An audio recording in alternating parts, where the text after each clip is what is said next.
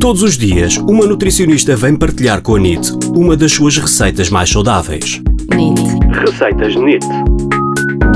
Hoje, com a nutricionista Mariana Abcacis.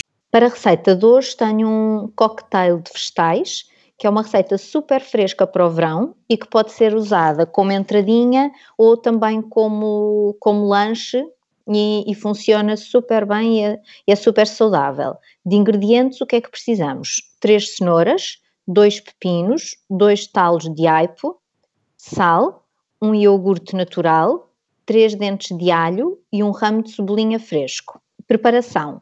Vamos lavar e descascar os vegetais e cortá-los de forma a, a ficarem em palitos finos. Depois, para preparar o molho, vamos picar os dentes de alho, podemos pôr mais ou menos consoante o gosto de cada pessoa. Vamos picar o cebolinho fresco e vamos juntar ao iogurte natural o alho picado e o cebolinho fresco. Temperar com uma pitada de sal e misturar bem.